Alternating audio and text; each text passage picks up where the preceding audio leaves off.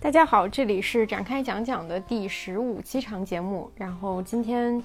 好像每次开头我都会说今天的节目比较特殊，哎，今天又比较特殊的是 今天只有两个人，就是我跟阿康今天录这一期节目。然后这一期节目的主题是我们想要聊一下《乘风破浪的姐姐》这个节目。然后到现在为止，这个节目已经播出了三期了，对吧？然后，呃，我们之前也一直在微博上说，我们好像一直都没有聊。然后，他也确实在最近的这一个月，它变成了一个比较热点的一个事件。然后，我们今天去聊它的话，我其实觉得会比啊刚开始就去进入去聊会好一些，因为在第一期节目的时候，我们可能有很多事情不会看想的那么清楚，或者说它节目里的一些不管是导演设置还是呃里面所有的姐姐们的性格都没有展现的特别充分。但是到今天，我觉得。呃，可能是一个比较合适的时候再去聊这个节目本身，聊姐姐们在节目里和节目外的一些呃反反反响吧，然后包括这个节目本身引发的一些讨论，都可以在今天的这个节目里我们去展开去聊一下。嗯，而且其实除了刚才说我们可以更明确的知道导演风格，知道姐姐们的性格之外，你也能发现到了嗯公演这个阶段，就是里面的姐姐其实她也发生了一些变化。而且我们之所以在这个时间录，其实就是我们俩今天下午就随便聊天的时候，我们一直非常苦恼，说这档节目现在大家都在聊，也都在讨论，那我们能够聊的角度是什么？然后后来发现，你们在日常聊天当中，你们生发的非常真实的感受，它就是你们最应该聊的那个角度。就像我们俩当时聊的时候，一直觉得我们可能。有一些不同的看法，但这个不同看法不是说我们现在看到了一些讨论它都是错误的，而是说我们想补充一些观点，网上讨论更其实更偏向于它作为一个话题，或者作为一个文化现象，甚至说它作为一个，呃，它能折射出哪些性别上啊，呃，阶级啊。然后，明星、粉丝等等这些议题之上的一些讨论，但我们其实想回归到我们这档节目就一直以来的一个标签，就是我们会，呃，是一个更站在创作者角度的一个考虑、一个想法，就知道他为什么做这档节目以及出了哪些新意。另外，就是我们可能在。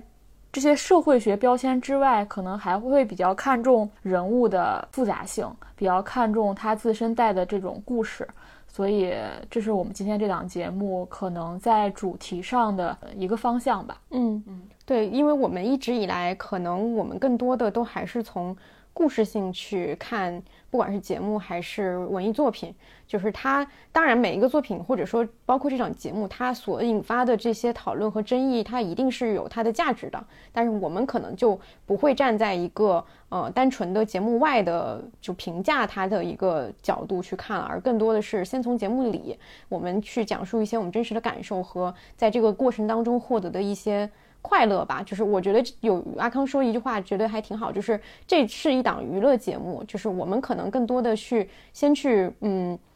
谈它的这个娱乐性给我们带来的一些启发，就先让它回归到这个节目是一个娱乐节目本身，然后我们再去聊一些引申出来的话题会比较好。那我们今天的节目大概会也会分成。呃，其实就两个部分，一个部分是这个节目《浪姐》本身，然后当然在这个节目里，我们会先从呃，就我们看这个节目的心路历程啊也好，或者说我们对于。具体的这个姐姐的一个看法等等，然后会延伸到她带来的一些话题，然后我们对于这个话题的看法，这是第一部分，就是浪姐这个节目，不管是节目里的还是节目外的。第二部分可能就是另外的一些，不管是女团的综艺，或者说是女团这个概念本身，甚至可以延伸到就是披荆斩棘的哥哥等等这样一些话题，可能会在第二部分进行讨论。大概就是这样两部分。那我们现在先来聊聊，就是说，因为我们都很早就知道有这么一档节目要出现，因为它其实去年在那个芒果的这个招商会上就已经放出这个概念了，当时也写了一些女明星，有的来了，有的没来，所以在它上线之前，它已经是一个话题了，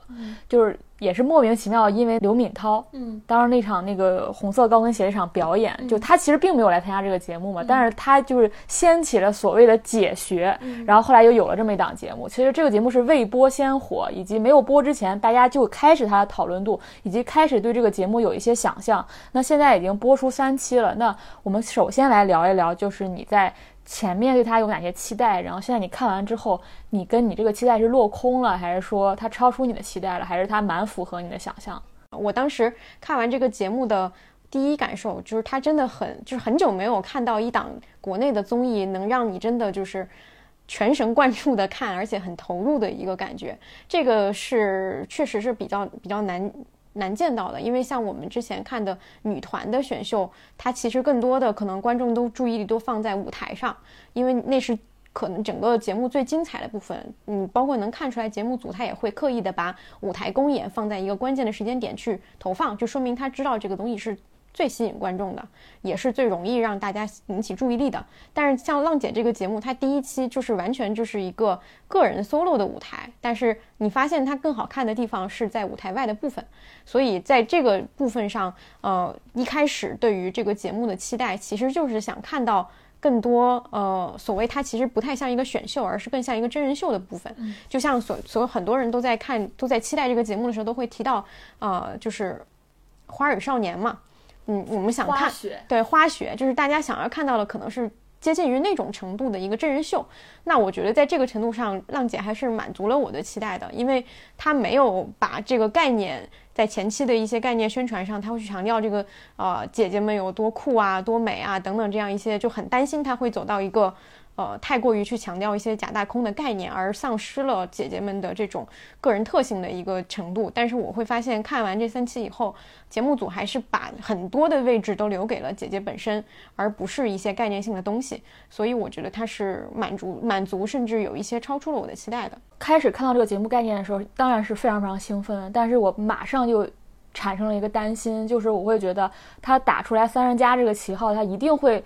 加上一些女性价值，再加上我们比较熟知吴梦之她的一些文案的风格，所以我当时想肯定会走向鸡汤化，这是我当时最大的一个担心。但我看完第一期之后，一定程它当然是有，比如它开场整个的文案风格就非常像那个后浪那种 style 的那种那种那种文案嘛，但是它整体节目还是超出了我的预期，就在于最让我兴奋的地方就是它那种非常纯粹的娱乐精神。嗯，因为我们知道现在因为。广电审查非常严格，所以所有的综艺节目，它就基本上就两点要求你：又要有意义，又要有意思。嗯，就这两点其实是把人绑得特别的紧。嗯，包括我在跟一些真人秀导演聊天的时候，我也发现，就采访的时候，他们也自己会主动就觉得有意义和有意思这两点是就是应该同时达到的。嗯，但是看浪姐的时候，你会发现她没有那么重的痕迹。嗯，就所谓的有意义和有意思，她没有把这两个就是就是。直接用字幕的方式告诉你，对，甚至有时候你看一些综艺的时候，它那个有意义是故意凸显出来给你看的。有一些综艺，它这两点是完全割裂的。嗯，就它，它其实是觉得我是在做一个有意思的事儿，只是因为你要求我要有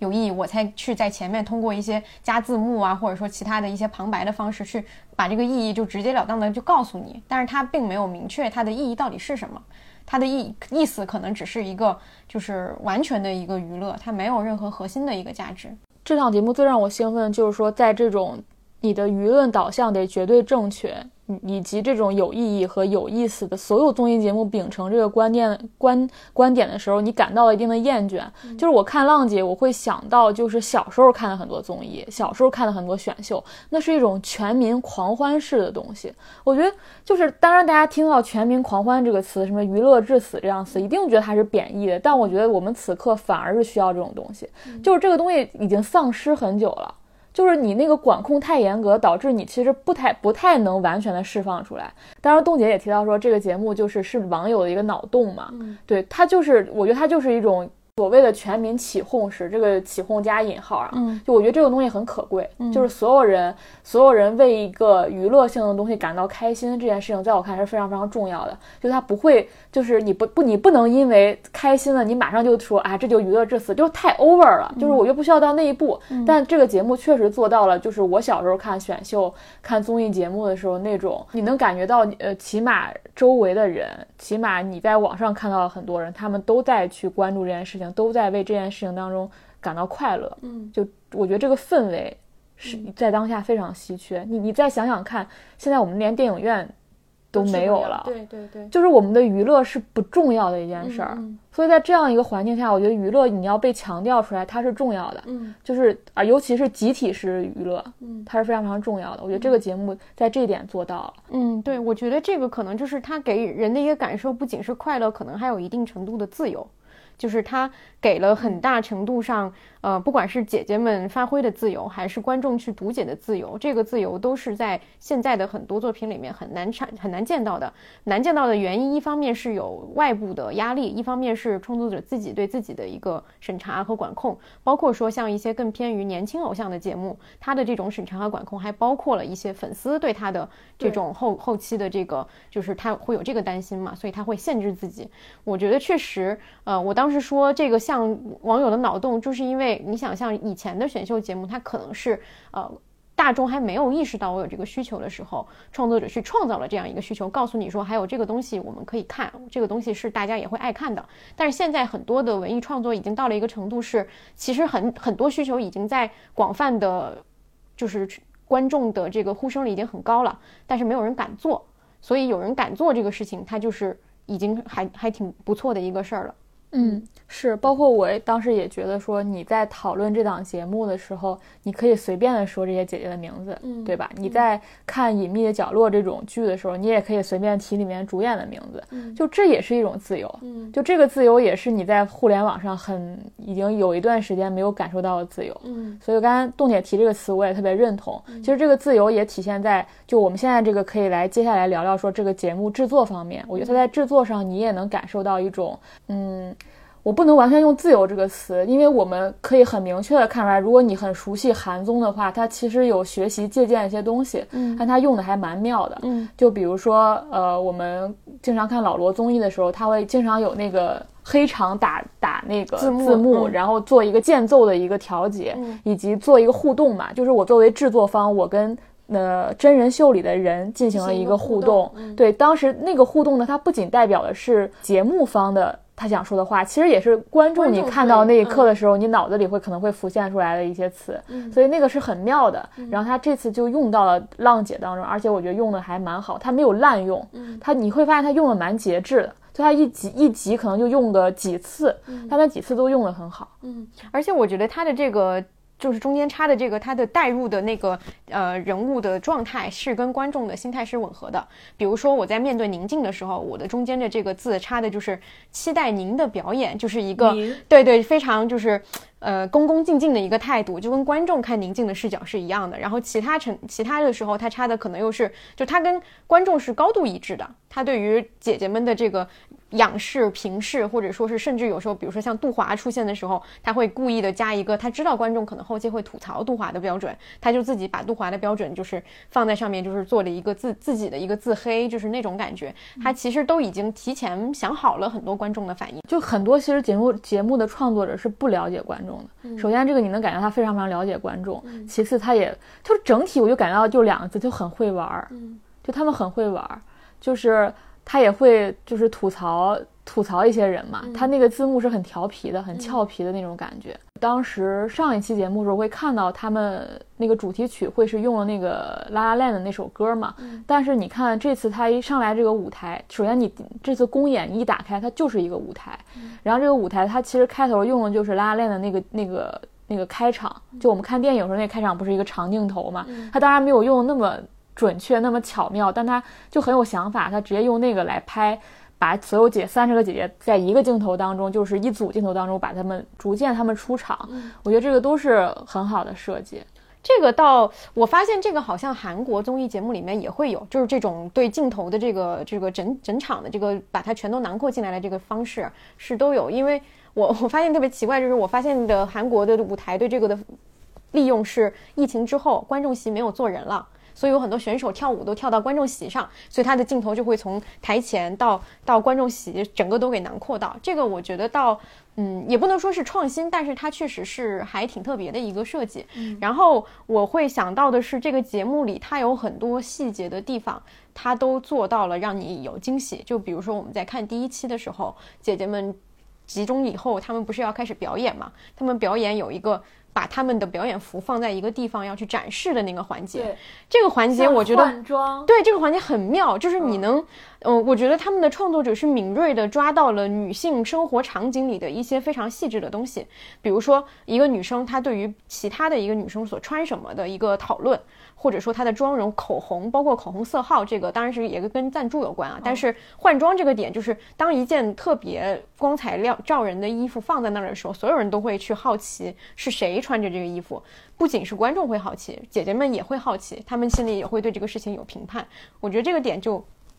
挺巧妙的，它是一个非常细节的点。就包括我们之前好像在聊《青春有你》的时候，我们也聊到说他们的演出服，或者说他们怎么去分配自己，就是穿着不同颜色的衣服这件事情，你会发现女性对于衣服就是重视的。那在姐姐们身上，这种重视就变得理所当然，因为她们从来就是一个对自己外表非常在意的人。包括宁静不穿演出服到穿演出服的这个转变，它也是一个很真实的一个东西。嗯嗯，其实代表她是融入集体的一个表现。对对对，我就不知道，就是当然你也不好说这个东西到底是节目组有意设置的，还是说它是自然而然生发出的一个梗。但这个梗确实就是有效的，它跟女性的一些日常生活习惯你是能强烈共情的，你非常理解她在那个时候所发出的一些感叹和做出来的行为，它不是一个刻意放在那儿的一个道具，需要让观众或者让姐姐们去说，哎，你们要去注意一下这个事情，那就是一个自然而然的一个反应。嗯嗯，你提到换装这个，我想到其实，在创造幺零幺的时期，他们也是有那个，比如说我们这组表演五个人，他会有五件衣服摆在那里，然后他会凸显出来 C 位的衣服永远是对对，最这个我。们上期有聊过嘛，就是你对对对你做出来那个阶级和区别感了，大家是有这种争强好胜的心的。嗯但是这个我估计后期会不太好，是因为可能会有觉得说这个东西太强调这种阶级感是不被允许的。对但在这里其实它就是一个爱美之心。对，嗯而且它变成一种各种衣服嘛。他那个衣，当时很多人不对朱静熙那套衣服非常好奇嘛，因为他那个衣服是绿裤子对、嗯赛博朋克那种风格的嘛。嗯然后就是我会觉得。就这一点，他就是不是我们刚才说那种，就是谁的衣服最夸张啊？当然，黄圣依又把这一切搞得、搞成另一个、另一个样子，但是它其实呈现的也是说不同人的风格、不同的衣服。对对对，包括还有一个细节我也很喜欢，是姐姐们跟节目组提要求的这个过程被录下来了。这个就是也符合了大家对于姐姐们的想象。一开始所有人都会觉得说这群人不好管，他就把不好管这个过程也演给你看。他们会提出很多的要求，而制作组是一个完全的顺从，他们从来没有跟姐姐产生任何的冲突。你们的要求我们全都满足你。然后这样的过程当中，既凸显了他们的性格，又不会显得这个事情像一个争吵。嗯，对，也是符合大家对于他的期待的。包括我觉得很妙的一个梗，就是宁静他们提箱子那一段，就是提箱子，他们一开始自己吭哧哧提上去以后，然后就抱怨说你们为什么不找个人给我们提？甚至宁静自己还 Q 到了花少这个梗，然后节目组就说没有，我们就是马上就有人过去了，但是没有忘了告诉你们说你们可以等一下。但是就到现在，我觉得你也不知道节目组是真的故意要让他们。提一个箱子，还是说他们真的就只是一个工作沟通上的一个疏忽？但我觉得这确实达到了一个意想不到的一个效果，就又让他们看到了提箱子，且看到了提箱子之后抱怨的过程，又展现了他们自己对于这个事情的一个，就是宁静有一种这都是综艺的老套路，我都是清楚的，这姐什么都没见过，就这种感觉也出来了。对，嗯，他有大量的这些东西。因为我当时踩了一个姐姐嘛，然后她当时就提到说，她其实不太知道什么时候是在拍的，因为他们是二十四小时拍摄，所以以至于她已经不知道说什么东西最终剪到那个版本当中。我当时跟她聊的时候，这个节目一期都还没有播出，然后我问了她很多非常非常细的东西，因为我没有看片儿嘛，我只能问很细，比如说节目的赛制啊，包括发生了什么呀，你们的衣穿衣食住行和节目组怎么互动等等。我我我，起码我听到那个版本和我现在看到那个版本是基本上完全吻合的。嗯，因为他当时也给我讲过说，嗯，不同的姐姐会提不同的要求，有的姐姐就想加课，有的姐姐就说你不要每天晚上给我送什么小龙虾、海底捞，我我我我就要想吃沙拉，想吃的清淡一点，等等，这些最终都在节目当中呈现出来了。就是你会发现，呃。姐姐们参加完这个节目，会跟你复述，会跟一个记者复述的那些细节，那就是他自己最在意的细节，或者他觉得真的有意思的细节嘛。他最终也是节目组会放进去的素材。嗯，我当然会想，我讲这两者肯定会有差异。比如说，有一些我觉得可能不是那么重要，或者说这个对这个参赛选手感受很重要的东西，可能节目组觉得观众可能不那么在意。后来你发现是基本上吻合的，就他给我讲的那些东西，我基本上都在最终当中看出来了。采访过几次真人秀之后，我发现。嗯，其实对真人秀导演的很多很多你的你的预设的问题，有时候是挺无效的。嗯，我不知道怎么解释这种感受，就是你你所谓的那些争议的部分，那些设计的部分，它不是那么重要。嗯，就是你去预设的时候，你会觉得那个很重要。哎呀，你们你到底怎么设计这个环节啊？就是你是不是提前挖好了坑啊？你是不是提前有预设啊？反正我我经过这几次，我发现这些东西不是那么重要，它它也不应该是我最关心的话题。嗯，就是我会发现说真人秀它一定是有设计的，就是所有真人秀都会在，尤其是有一些游戏或者说所谓的规则的时候，它一定是经过精心设计的。但是以所有让大家觉得哎眼前一亮的东西，它一定都不是提前设计好的。一定都是所谓的你把这个场场子给布好以后，里面的人自然产生的化学反应，是这个东西可能才是最终击中大家的那一点。但是对于导演来说，这个东西就是意外的东西。对，我只能做到的是把我这个东西给设置好，然后你们去自行发挥，能碰撞出多少，其实它是不确定的。嗯，然后刚刚有聊到姐姐们的这些反应，我会想到说，包括你说她复述吃饭啊等等这样一些细节，你会发现这个节目呈现给你的所有的东西都是。嗯，比如说你预设一下，一个记者要去采访一个女明星，他会问她一些什么细节？比如说你的感情观，其实事业可能不是他们最首要会问的，因为记者都想有一点八卦心理嘛。大包括大家，他知道观众想要看的一个是姐姐是啊、就是女明星的感情观，她的感情经历；一个是女明星怎么保养自己，一个是女明星都吃什么。就所有这些东西，其实都是大家最感兴趣的内容。那不然关晓彤的那个生菜那个三明治也不会这么火。就大家其实是蛮想知道女明星是吃什么，她们都过着怎么样的生活。那其实，在这个节目里，根本没有一个人去提这种问题。但是，只要通过日常的，就是所有女明星在一起，她们的这种互相对一个事情，比如说对于吃火锅吃吃不吃火锅的一个态度，那大家就可以自然的获取很多信息。有的人会发现说，哦，在吃火锅的时候，叮当在。做那个泡沫轴，在吃火锅的时候，郑希怡会犹豫说：“哦，女明星也会说犹豫，我要不要吃？我很想吃。”然后也有人想吃，但没有人陪我。对对，没好像怎么办？一个人。对对，所有这些东西，不同人的反应，对于一个大家都关心的问题的反应，都在一个场景里面就呈现出来的。他根本不需要人去故意去提问，也不会得到一些虚假的回答，这就是他们真实的一个生活状态，接近真实吧？我觉得。所以我觉得这个节目里。它是一定程度上在呃除开舞台的部分里面，私下生活这这部分我是非常喜欢看的，因为它就是满足了一个是满足了大家对于女明星的想象，它回答了你的很多好奇，一个是它真实呈现出了一些呃不需要去通过言语去表达的一个状态。嗯，其实我在看很多的时候，没有把她们太当女明明星尤其是她们那个舞台之外的部分，对对对你说挺正常的。你平时和你的女性朋友们相处，甚至你看你的你妈妈那一代，反正你看女性那些相处，基本上就是这样子的。嗯我觉得还挺一样的，就是没有觉得她们特别特别。嗯就她们那很多有的心态、有的心理，我觉得我日常生活中也会产生啊，嗯就是一个普通女性也会产生的东西。觉得节目在制作方面，我觉得有比较有意思，就是他其实是就是那个第一次表演，就第一次亮相那个初舞台没有彩排，他没有太强调这个点嘛，就是但是因为我采访的时候，他跟我提到这样，我当时特别意外，因为他们所有人是早上，比如说八点从酒店把他们拉过去，然后你就你就一个人过去了，没有你的经纪人，没有助理，你就是你就是一个人进去了，除了你能见到你的化妆师以外，你的经纪人再见到你，可能就两三天之后了。嗯就是你真的是一个封闭的环境嗯当中完成这个东西的。当然，他没有像我们当时之前看那种练习生，他是什么手机都手机都收啊什么。但是你对女艺人能做到这一步，已经挺难得，挺难得的，而且他们真的是没有彩排，就是当时我踩那个姐姐，她就说她登场之前，她根本不知道那个舞台长什么样，嗯，她就是上去试一下耳返，马上就开始表演。就我觉得这个也是一个挺敢、挺敢做的事情嘛，起码那些。我们之前看那些练习生，他们是一定是有彩排的嘛。他出舞台没有做那个，他的那个唱都是基本上是全开麦的嘛，嗯对吧？他还是挺想告诉你姐姐的实力大概是什么样就是什么样嘛，他嗯没有太多修饰。当然，他公演里修饰，他可能他可能想做一个变化。嗯，他公演里还是蛮明显的，后期有修音的这个点，但是他确实在前面，包括就是他们前面那一次的时候，我就看到很多人都说，天哪，这个 Everybody 唱的也太难听了什么的，对，但但是他公演还是有修饰，嗯。嗯我觉得确实像你说，我觉得他有很多点都让我挺惊讶的，包括中间其实他们录完分配分完组，然后练了一天以后，不是就各自就分散了嘛？就是我觉得，呃，他是节目组对于这些女明星有一个基础的信任，有一个信心，或者说他们是在期待一个呃自由的一个化学反应，就是你对这个事情的重视程度是不是够，然后你最终的结果就是怎么样。其实我觉得节目组根本没有在担心他们演砸了，因为演砸了这个事情来讲，对于这些女明星来讲，他们的压力会更大。就是压力都在他们那儿，就是你演好了是你自己的，演砸了也是你自己的。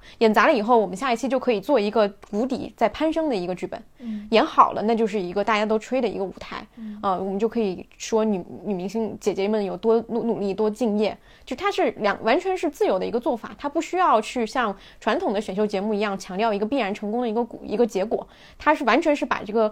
重点放在了这个过程上。这个过程怎么你们去编织你们自己的故事都是 OK 的。我们不需要一个最终一定要成团，或者说最终一定要一个很炸的舞台的一个效果。对，比较像一个实验吧。对，它其实中间是有十几天，这十几天当中，你可以选择留在长沙继续训练，你也可以飞回北京啊，飞去上海，你自己忙自己的工作。嗯。但是他会要求你，比如说我们在这场公演录制的前三天还是前四天，你是必须回来的。嗯。对，有些姐姐呢就会留在长沙，就是拼命的上课；有些姐姐可能就自己回去拿练自己的，或者就直接回剧组。上班啊，什么都有。嗯，对，他是他的那个录制过程大概是这样子的。嗯嗯。然后还有就是我呃在看初舞台的时候，就是那个大家每次首首次亮相的时候，我因为在那个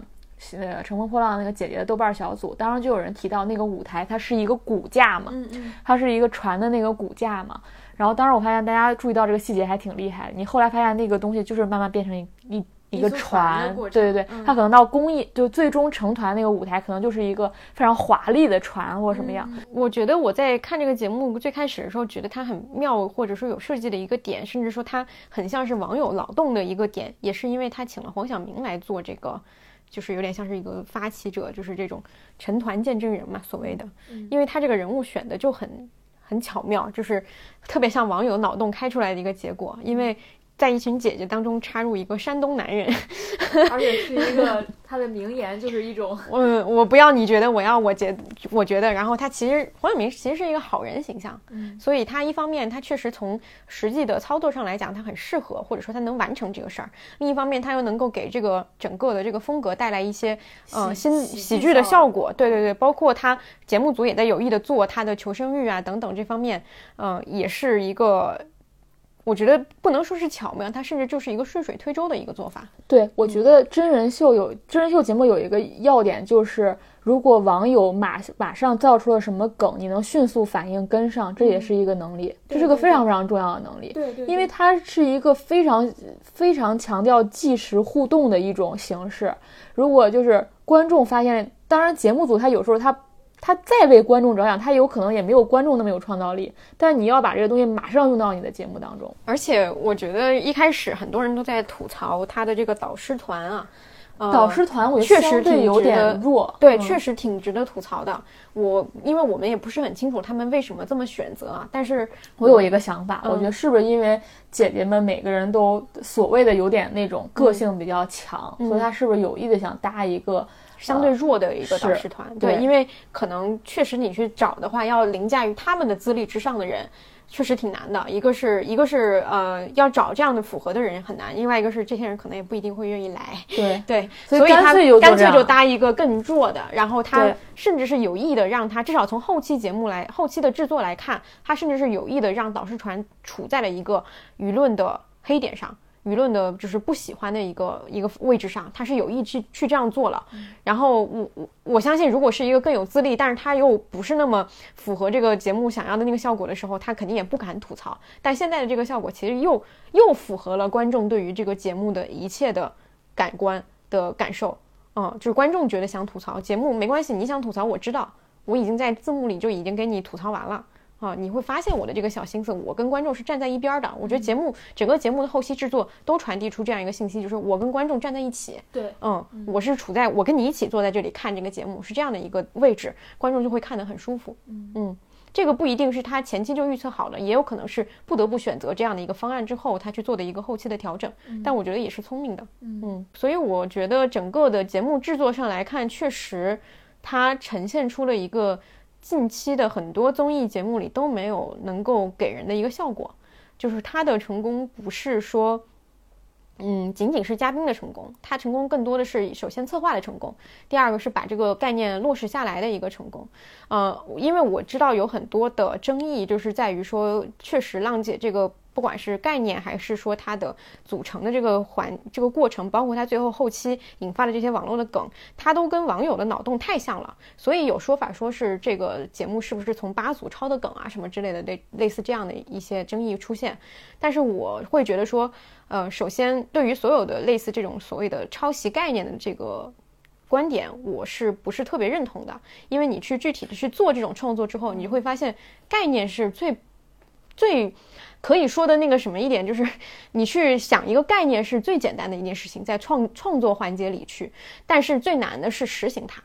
嗯，你的实行过程里不仅有把这个概念变成一个整体的一个核心，或者说整体的一台表演、一个节目的能力，还有包括你各种线下的组织，包括像刚刚他说的，你去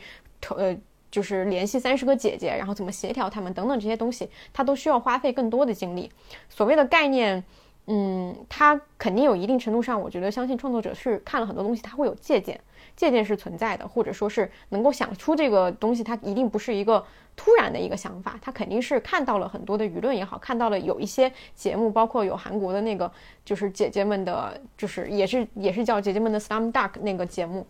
然后呃，可能也会给他们一些灵感，但是我觉得这些可能都是嗯。你去做一个节目里的时候必备的一个过程，或者说是它是不可避免的一件事情，它谈不上是抄袭，因为要真正去做出来的这个过程，实在是比想去想一个点子要难太多了。嗯，居然从八组用上八组的梗也算是一种抄袭了吗？我还刚才把它理解成，我觉得是跟观众的一种互动，就是你们在讨论什么，我就在这个节目当中呈现给你。就是我觉得现在有很多的节目都会。他都会强调，或者说他都有意无意的会带来一种观众观众跟他的互动感。观众的互动有一个好处，当然就是他会给你制造出你想象不到的舆论和效果。坏处就是一旦这个舆论和效果制造出来以后，很多的观众就会觉得我是这个节目的一部分，我参与生产了这个节目的核心创意，我就会有一种，如果你你做了一些你节目组做了一些事情，我就会有一种我被侵犯的感觉。他对这个东西的自主性就会更强了。就是他会觉得这个东西是我的，嗯，其实当时中餐厅里面那个我不要你觉得，我要我觉得，这个最早也是观众对。在在玩的一个东西，然后但是节目组很快就反应过来用到用在上面，我认为这是一个核心技能，嗯，我认为这个就是应该这样做的，对，就是及时反应嘛，对，嗯，对。没想到我我我确实没有想到这个也被一些人认为这个是抄袭的一种。啊除了刚才他说的，他说的倒不是说后期制作完了以后的一些梗啊，他说的还是核心的一个概念。因为我没有深入了解这个事儿啊，但我猜他有点像是什么，就是当时不是有那个淑女的品格那个那个创意嘛，然后有一个公司马上就做了一个叫淑女的品格的戏，可能那个开始想出淑女品格这个脑洞的这个网友就会觉得说啊，你你抄了我的创意，对，是类似这样的一个。包括大家都在磕。那个贾玲和任何人，嗯，对，贾玲乘以 X，对对对，最后真的有人拍了一个贾玲和什么什么，对对对对。也会可能会产生这样的感受吧？对，这个这个东西就是属于说你不火的时候，嗯，大家讨论这个啊，觉得很开心。然后真的有人做了这个企业，它变成一个商品和产品之后，有的人就会觉得说，哎，你这个创意是不是从我这儿拿的？明白？嗯，对，是这种心态，我觉得可能是对。但是你看。所谓的贾玲乘以 X 到现在也没有出现啊。对对对，但是浪姐她这个确实是做到了，并且我觉得超越了我们原来的想象。嗯，而且我觉得这个综艺节目跟电视剧还不太一样的在于，你电视剧可能它的核心概念确实是一个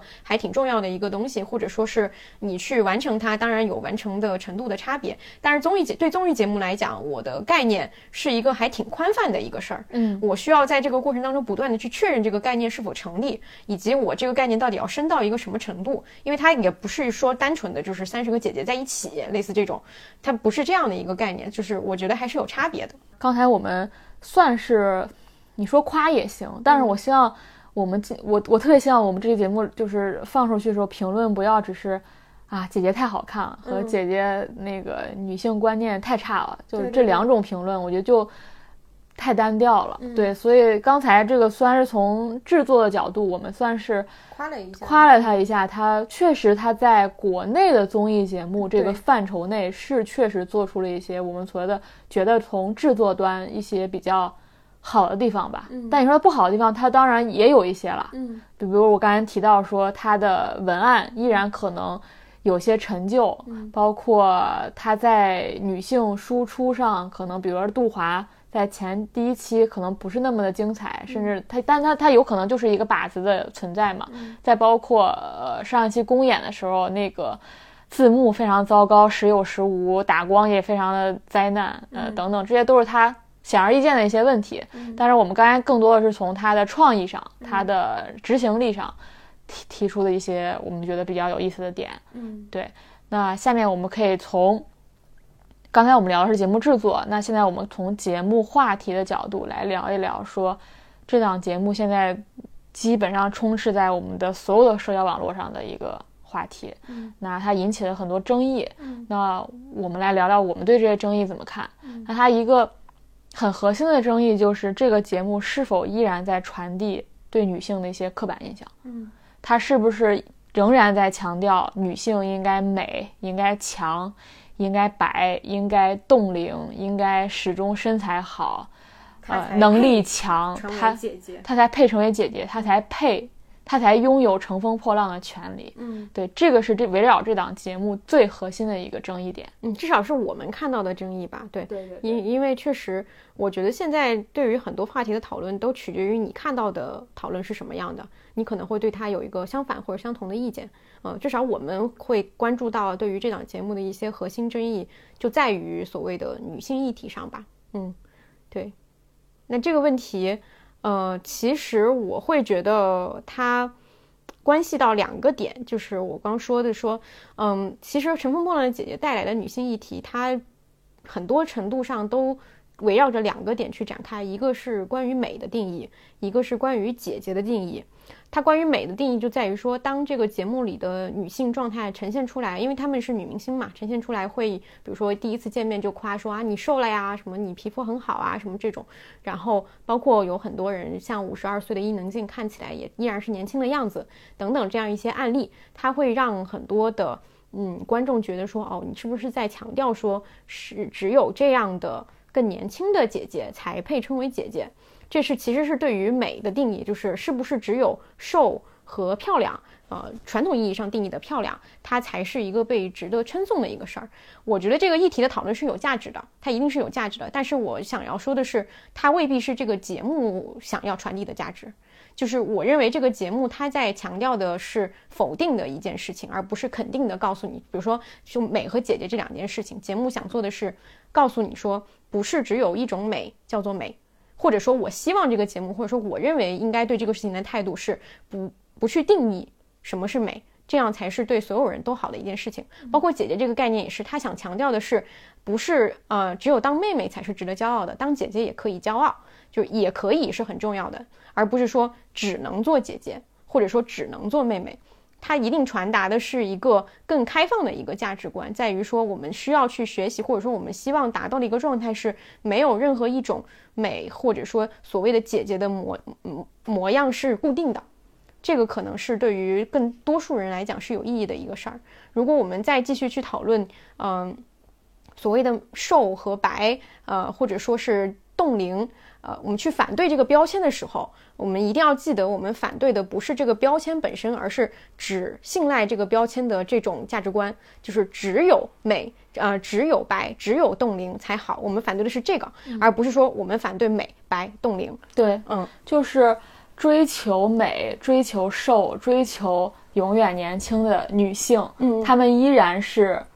可以的。就是这，她们希望追求这个东西，就是如果她不是说她受到一些性别压迫才这样子，而是他主动的，他喜欢这些东西，我觉得这个是可以，起码它是可以存在的。嗯。它不一定说多么值得称赞颂，对对对但它是可以值得存在，而不是说我们必须找来就是没有呃年龄焦虑、有皱纹的，或者说我不我我不要求自己那么瘦的那些女性，她她来才能才能传递这个节目价值观。首先，我们要划定这是三十个女艺人的节目，它不是三十位女性的节目，嗯它依然是在女女艺人这个框架内。嗯就是我们现在不能说女艺人她就完全不需要身材管管理她不需要形象管理，这个是不可能的事情。对，嗯起码她在今天这个维度下，是应该先被首先承认的是一个事实。当嗯然，我们应该去推动它更好，推动在娱乐圈当中这种对女性的这种这种严苛的嗯要求，它应该更宽容。但嗯是它不是一个一朝一夕之间能够马上被。改变的事情，这也不是浪姐这个节目她应该承担的，她不可能通过这档节目改变了整个娱乐娱乐圈女性的这个生态。就是我觉得我没有觉得大家的这个讨论是完全不对的，但是是否有一点这个节目不应该去来承担这个角色？对，我是觉得它能够引发这样的讨论，本身就已经完成了这个节目的意义。对，就是他所做到的，就是我去把这个东西呈现给你看，然后你自己的解读和讨论是你的事情。然后，呃，他更多的是，比如说像。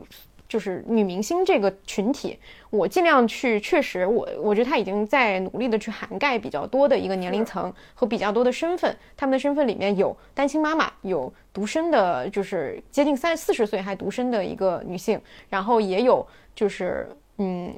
对自己的孩子非常的宠爱，或者说非常的亲密的关系的一个，已经是母亲形象的一个人。就她，我觉得她至少已经尽力的在女演员这个群体里去做到了一个多样化。女艺人呃，女艺人这个群体里，然后包括嗯，有很多的女艺人，她也不是传统意义上的漂亮和瘦。对，嗯，我觉得这档节目就是这个说这档节目所有女性都是统一的美，这点是我最不认同的一个观点，因为我觉得三十个姐姐其实是非常多元的。就是你要说瘦的话，比如说钟丽缇那样的身材，她其实是她其实是该胖的地方胖，该瘦的地方，她不是我们传统那种我要追求多纤细的那种。陈松伶更不算对纤细吧？我觉得是，再包括你要说是美的话，比如她也有许飞这种。风格的女生，她也不是那种你要说又又又 A 又飒这种，那你还有海陆这种，时刻是一种很脆弱的、胆小的、很怯场的，然后总是有点尴尬的一个角色存在。我觉得她还是蛮丰富的呀。她除了呃，她除了那个演员，除了歌手，她包括她还请了朱庆熙这种可能以前做幕后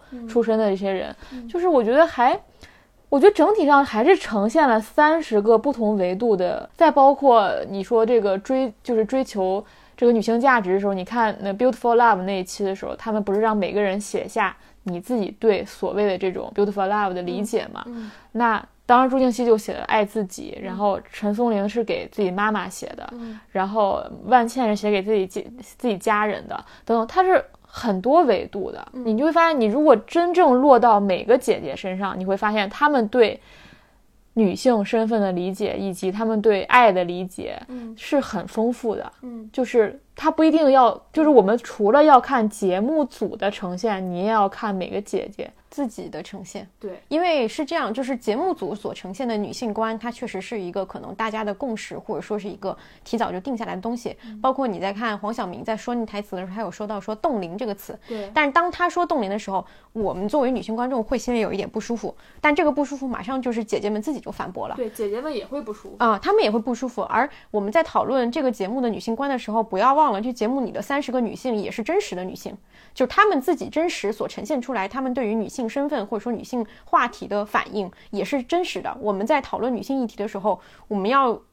做的可能不仅是发是是抒发我们觉得什么是好的，而要更多的可能也去看到说真正处在这个困境里的人，他们到底是怎么想的。他们的想法未必是成熟的，但是他们一定是有自己跟自己经历相关和自己困境相关的一些想法。去聆听每一个人他自己对于这个东西的看法，也是很重要的一件事情。是，包括我们谈到说，就是女性的这种年龄焦虑是非常不好的，但是。如果一个女生她真的为自己年龄焦虑，她把这个东西表达出来，这个东西有问题吗？我觉得是很正常的。包括我确实觉得有点勇有勇气，你知道吗？包括你看金莎，她非常明确表示，如果她想谈恋爱，然后她，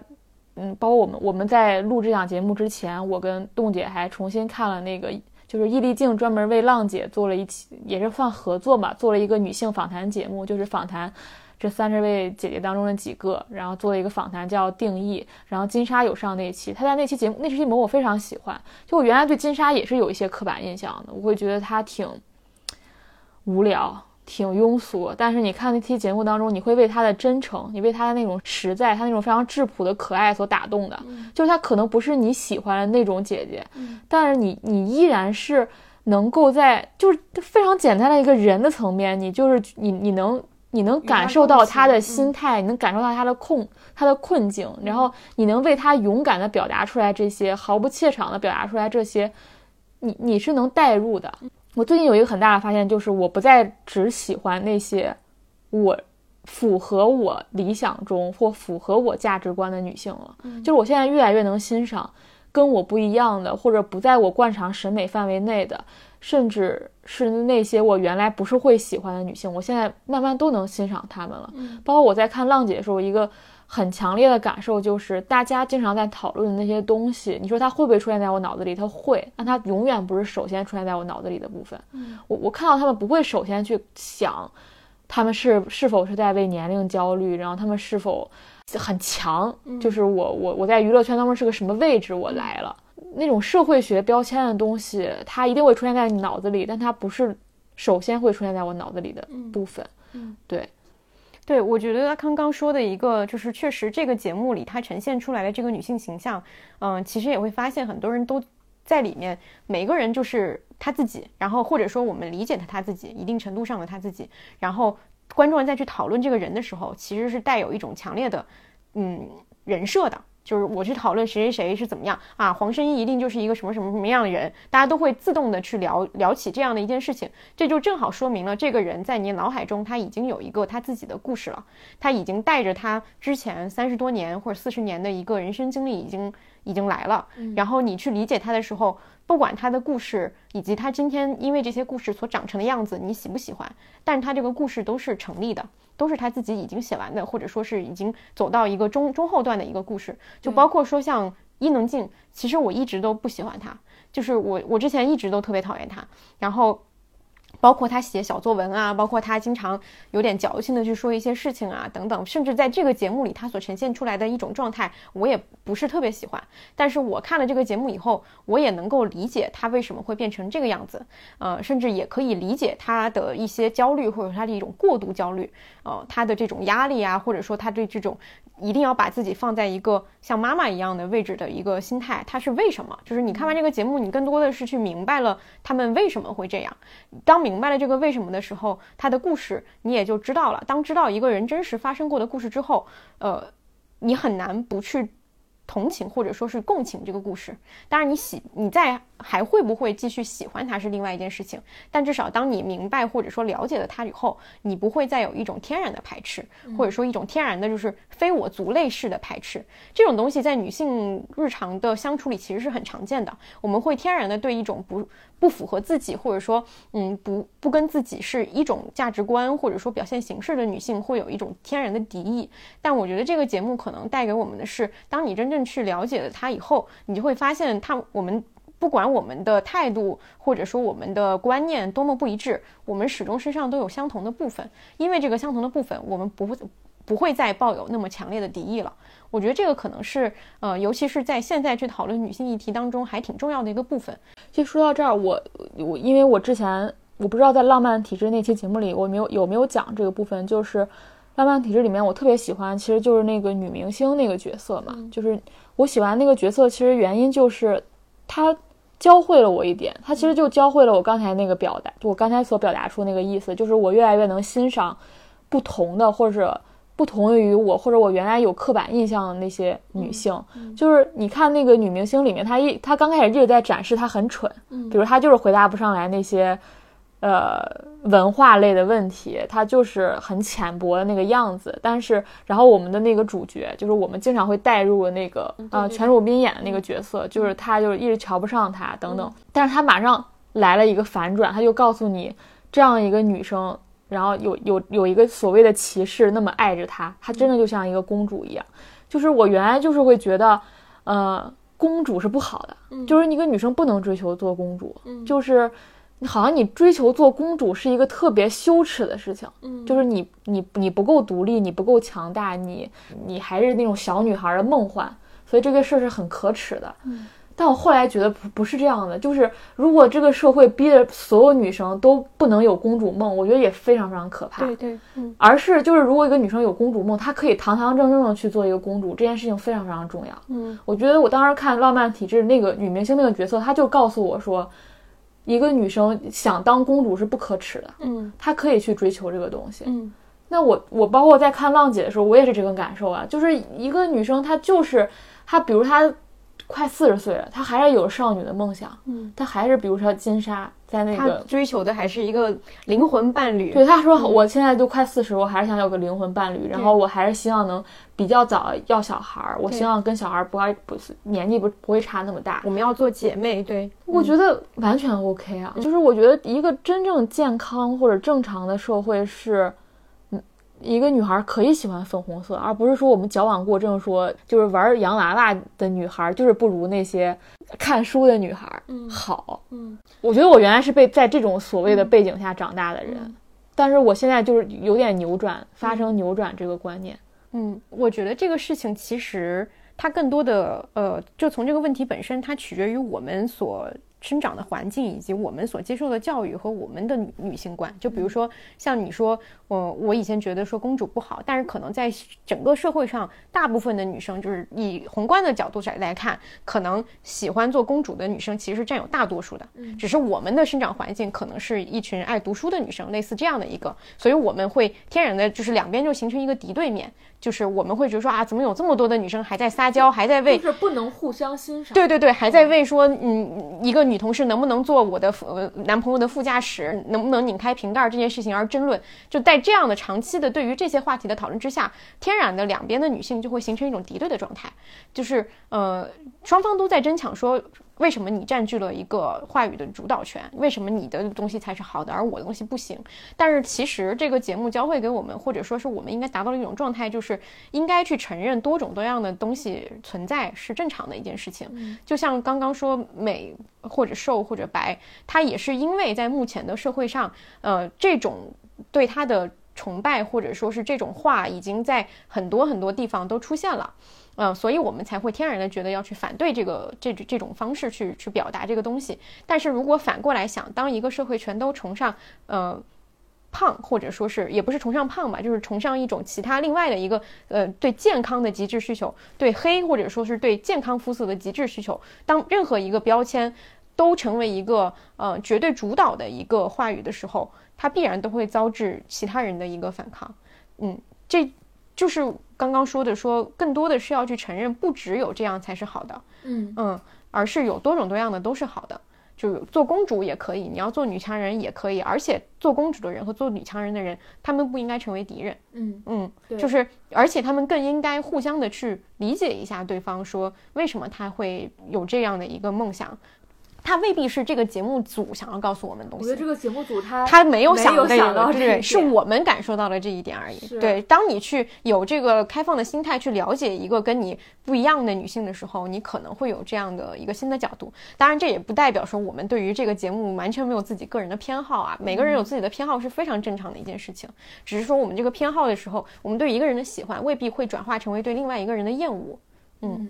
这就有点，今天下午我还跟栋姐说，我当时跟她聊的时候，我就想到很像我们当时看那个萨列鲁尼那个小说，不是小说，那个剧改编小说改编成的那个剧《正常人》，就是这个故事当中，你说它有阶层、有城乡、有这些社会的标签在嘛，一定是有的，而且它是非常重要的部分，还而且它跟爱尔兰整个文学当中也有一些呼应。但是我觉得从这个故事当中，我首先看到的可能是两个主人公的自我成长，我看到他们的关系。呃，几次发生的变化，怎么和他们的自我进行互动，包括再看到这个故事本身，就这些东西也是对你很重要的一个滋养。就是为什么我老强调就是故事重要性，是因为你从故事当中你能够有更多的同理心，你你的理解能力会，共情能力会更强。就是这些东西是。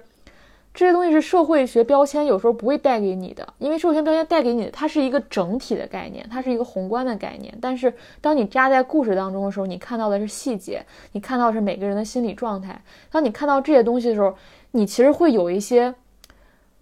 于心不忍，嗯，或者说你会有一些你对那种人自身的那种就是我做不到的那种无能为力，或者我就是做错了，我就是没有那么完美，或者说我就是有我自己的局限性，我有自己的脆弱。你看到这些东西的时候，你能更去原谅，或者你更能去，呃。比较宽容的理解这些东西，但如果它变成了一个标签，或者变成了一个很宏大的东西，它是一个整体性的东西的时候，你看不到人的那个，嗯，情感上的部分，你你有可能就会变得相对的比较坚硬一点。就是如果有理解能力，也有共情能力，我希望共情能力放在前面，嗯，然后接下来是我们非常理性的，嗯，去分析它，嗯然后去。建构一个更好的对女性更好的一个环境，但首先我们应该做到的是去理解不同的女性。嗯，我你刚听你说，我想起一个事儿，就是在那一期跟的只有三十分钟那一期里面，他们唱歌那一段，不是很多人都说听哭了吗？这个也是原因，就在于说你在这个片段里面，你感受到了这个人的真实的那一面，你感受到他就是他自己，而不是女明星谁谁谁。对啊，这个就是白冰那个故事嘛。你想说，其实我觉得这也是说明有后面一个讨论是在于，呃，有很多人会说啊，这个节目那女明星自己为什么没有她自己的作品就来上这样的一个节目？那是不是或者说有一些女明星已经有自己的作品，她为什么还要来上这个节目？但我觉得这个是两件事情，就是我们在理解白冰的时候，其实我们并不会考虑到她演了什么。我们所理解的就是白冰这个人，她是一个单亲妈妈，她在这个时候，成你表姐，对对对，你在这个时候看她，你共情她，你她就是一个你的远房亲戚，或者说一个你的朋友，嗯，你是在这个时刻，因为她的这样的一个可能这样的类似这样的一个关系，对她产生了共情。但之后如果她有其他的她的演艺生涯的事情，她的女明星身份去做了一些活动，那又是另外一件事情。对，嗯，你因为。不是说所谓的说我这个时候理解他俩，我是不是被他洗脑，或者说被他这个人设所共情，完全两回事儿。就是我那一刻为白冰所感动，包括我听伊能静唱唱《推开世界的门》，就是他最早那个版本，没有登台前那个版本，我觉得非常感人，并不是因为说我多喜欢他，我多喜欢这个人，多喜欢他什么作品、从艺生涯什么，根本没这回事儿。就是那一刻你被他打动，就是那一刻他。表现的像他自己了，是一个你能触碰到的人了，而不是一个高高在上的女明星。因为大众对明星的关系，或者说对于一个演员也好，歌手也好，他的身份都是一个仰视，稍微有一点仰视的心态。你必须得让这个人，就是所谓的说作品征服你，那你一定是仰视的心态去看他，他得拿出一个他值得被你仰视的作品，才能让你有这种心态嘛。但在这一刻，你们俩是平等的。他在做平等这件事情的时候，他需要做的就是坦开他自己。呈现给你，你能感受到了，那你们就是对等的了。那之后他要要不要再往上去做一个明星，那是他自己后面业务能力的事情，这是两回事儿。不要，因为我觉得可能有很多人觉得说啊，我这个时候跟他同情他了，我喜欢他了，是不是他把我洗脑了，或者说他是不是洗白了，甚至这种东西，我觉得其实是两回事儿。对对对，很多人会用洗白这个词，会认为说，呃，一个人通过展露自己的某一刻的真情流露，然后。让大家共情了，然后就会觉得这个人洗白了。对，对，经常会出现这样一个。我觉得这个对，就不要太防备这个事儿吧。我觉得这正好是一个好事儿，就是你在这一刻里，你是看到了这个人一定程度上真实的样子，或者说你理解了一个你之前以为自己不会理解的人，这个事情是个好事儿。嗯。跟他是他的标签，他是谁，他的作品是什么，没有什么关系，也跟你自己的审美这个没有关系。他就是一个单纯的人和人之间的一个情绪的共通。嗯嗯呃，我我我还有一点就是说，嗯，这个节目里的一个女性观，或者说这些姐姐对于年龄的思考，她的这种呈现，呃，我觉得还是有一定程度上是有一些能够看出来说，包括不仅是她们啊，包括其他的一些近几年可能会有一些女明星在释放一些，嗯。关于女性身份的思考的时候，我其实会觉得有一些人他未必是真的一直都是这么觉得的。是的，嗯，就是有一些女明星非常明显，她在年轻的时候因为有外貌的资本或者说其他的一些资源，她肯定是占了一些性别红利的。我们这么说，但是她可能在三十岁以后，或者说当这个地位或者说嗯外外表不再受传统的这种呃。价值所喜欢的时候，他一定程度上肯定是失落的。但他失落以后，他必须要跟自己和解嘛，他要接受一个新的自己、新的这个年龄的这个东西。那他可能会对以前的自己的一些观念进行一些反思。这个时候，他可能才会提出说：“哦，年龄三十加的女性也可以拥有自己的美。”这个东西一定是她二十岁的时候想不到的。她是她是在经过了自己的失落之后，才明白了这个道理，或者说她想要提倡这个道理。这种东西，这个过程，我自己会觉得它没有什么不可以的。因为女性的成长过程，或者说我们所谓的女性意识觉醒，它一定是跟自己的成长命运是息息相关的。你必须自己亲身的去经历和感受到，且敏锐的对这个事情是有认知之后，你才能产生一个反思和去对这个东西系统的一个思考。呃，如果说你凭空的就是去觉得说我是这样的一个人，我觉得也不可信。这种反思是有意义的。对，我觉得就是一生来或者很年轻的时候，就是一个坚定的女权主义者，非常注重自己在女性身份上的一个非常清醒的状态。这个东西是，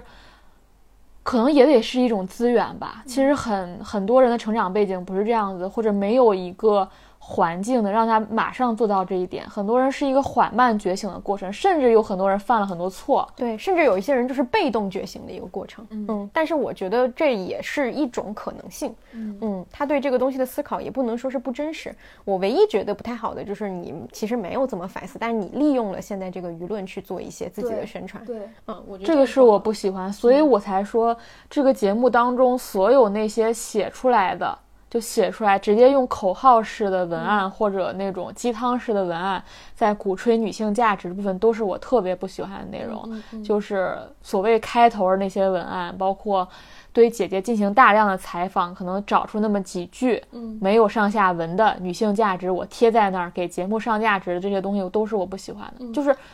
你看这些话语没有意思，没有意思。嗯，就是对你要没有故事。对。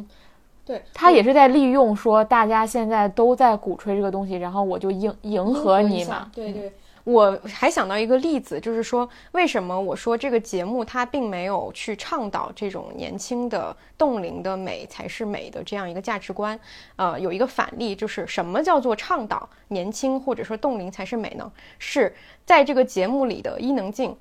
我又要吐槽他，就是在这个节目里，伊能静所呈现出来的，她五十二岁还这样，这不叫做我要告诉你们，只有我这样才可以，这不是。但是当她在这个节目之外，她去接了一个医美广告，这就叫告诉你，我这样是因为医美，我明确的把这个逻辑链告诉你了。我五十二岁，我这样是因为我做了医美，这个这个逻辑是非常清楚的，女性观众会接收到这样的信息，她就会自己，她的理解就是说，要成为伊能静，那我必须要做医美。但这个节目本身并没有把这个逻辑做一个嗯挂钩，他告诉你的就是五十二岁的伊能静长这样，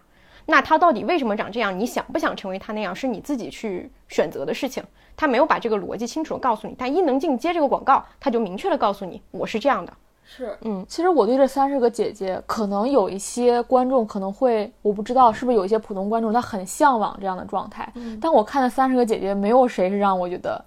我想成为他，我特别向往他。没有，我就我对他们整体是很平视的一个状态。没有谁，我觉得啊，等到我四十岁，我也要这样；等到我五十岁，我也要这样。嗯，没有，就是对我我不知道，就是有些人之所以产生这种批判，可能他会认为他在误导大众，就误导大众说，你看你四十岁的时候你得这样，你五十岁的时候你得这样。但是我还是觉得这个东西大家千万不要忽视了，她不是简单的一个四十岁女性，她是四十岁的女明星。嗯，她在这个节目之外，她还有自己的工作要做。她的工作的一部分就是她贩她的贩卖美，她她工作的一部分就是呈现美和贩卖她自己的美。这个虽然。可能说出来很残酷，或者说也不是说这个是一个正确的事情，但它是一个客观现实，至少是目前的客观现实。就像阿康之前说的，客观现实存在在这儿，我们可以说它不对，或者说不够进步，但是这是另外一件事情。对于这个姐姐自己来讲，她就是必须，或者说是一不一定程度上，她得有这样的状态。嗯，我们还是不能以普通女性四十岁的一个标准去看她。嗯。其实关于这个节目的刻板印象，我反而觉得不是我们刚才提到的这些刻板印象，它有一些刻板印象是存在于，我们就觉得，比如说我们就觉得宁静，他就一直得是一个怼人的状态，对对，这才是这个节目的刻板印象。其实你发现不是的，她，比如说她从原来她就坚持你你的那个队服丑我就不穿，到她穿，到她你后来发现她是所有姐姐里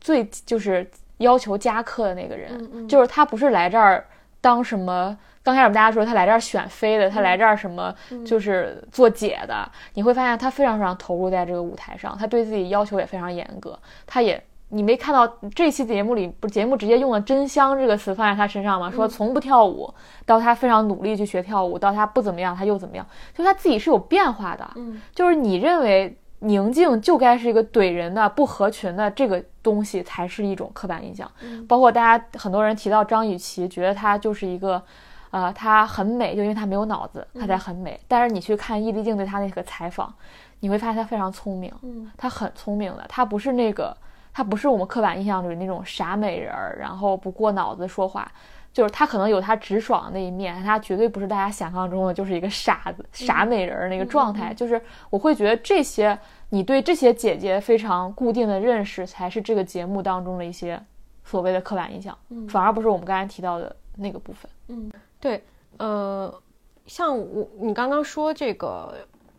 就是刻板印象这个部分，或者说，嗯，我觉得其实这个也不能说刻板，就是我们刚才提到说，大观众对这档节目有如此多的要求，嗯，这个事儿其实其实他不是说对这个节目有这个要求的背景是，其实是我们对女性这个话题，我们对女性议题，它要不断的进步，女关于女性的内容要更先锋，要更有表达，然后要更正确，要更更去做一些。更勇敢的事情，这个事情是有要求的，对对吧？嗯这个这个现象也不光光存在于《浪姐》这个节目，嗯它其实体现在很多形式。一个特别典型的例子就是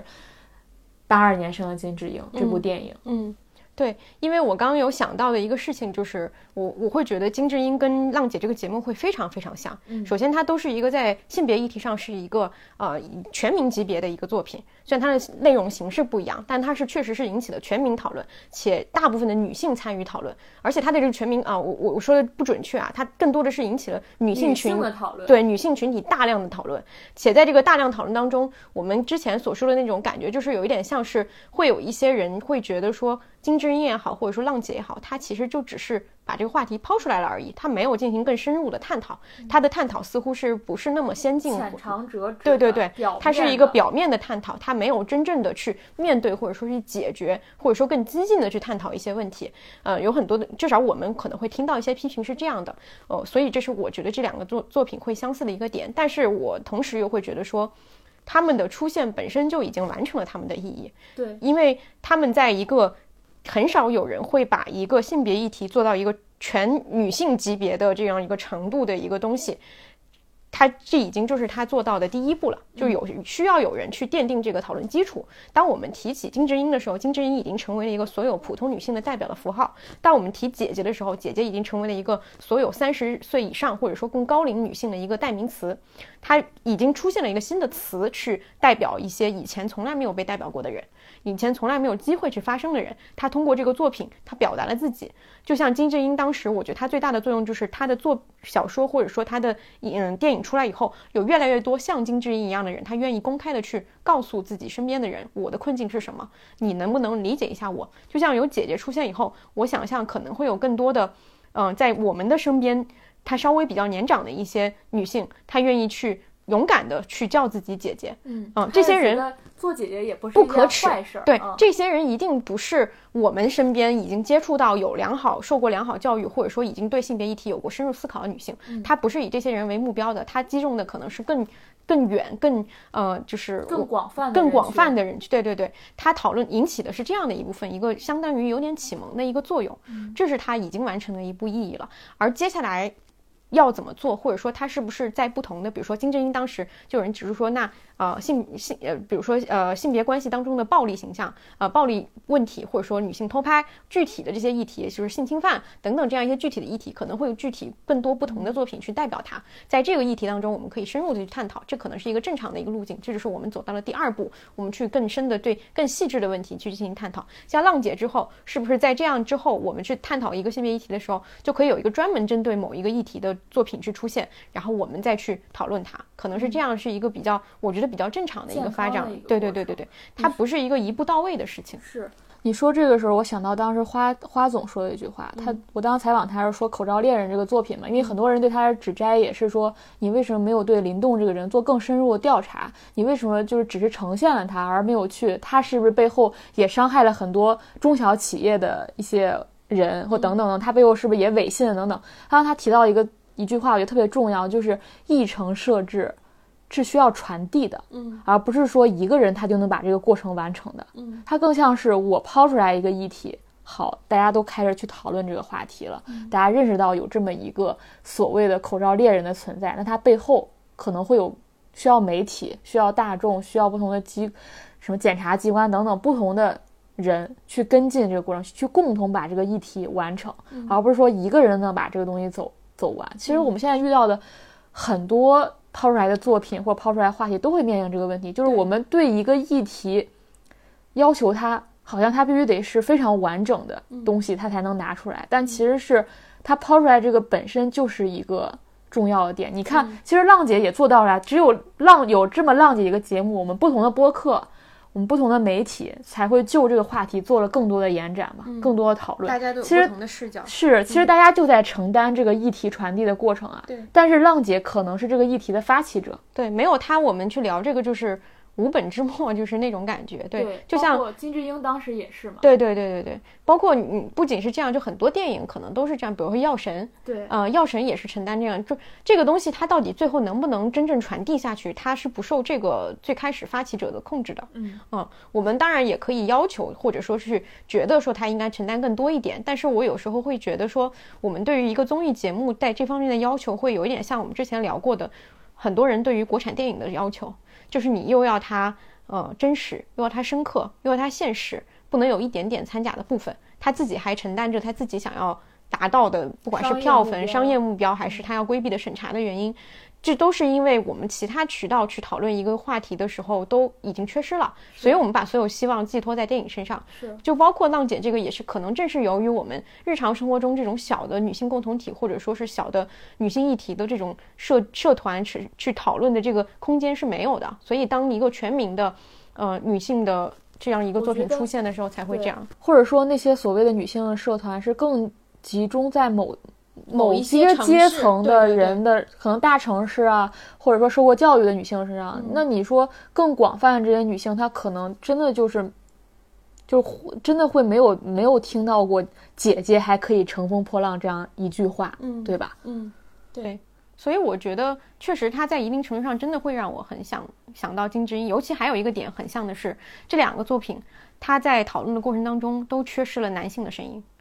嗯这是女团节目不太一样，就是跟什么亲你和创，我们其实之前有聊过的时候，我们也会发现其实是有直，尤其是直男观众会看这两档节目，他们去看女团节目的时候，其实也是有。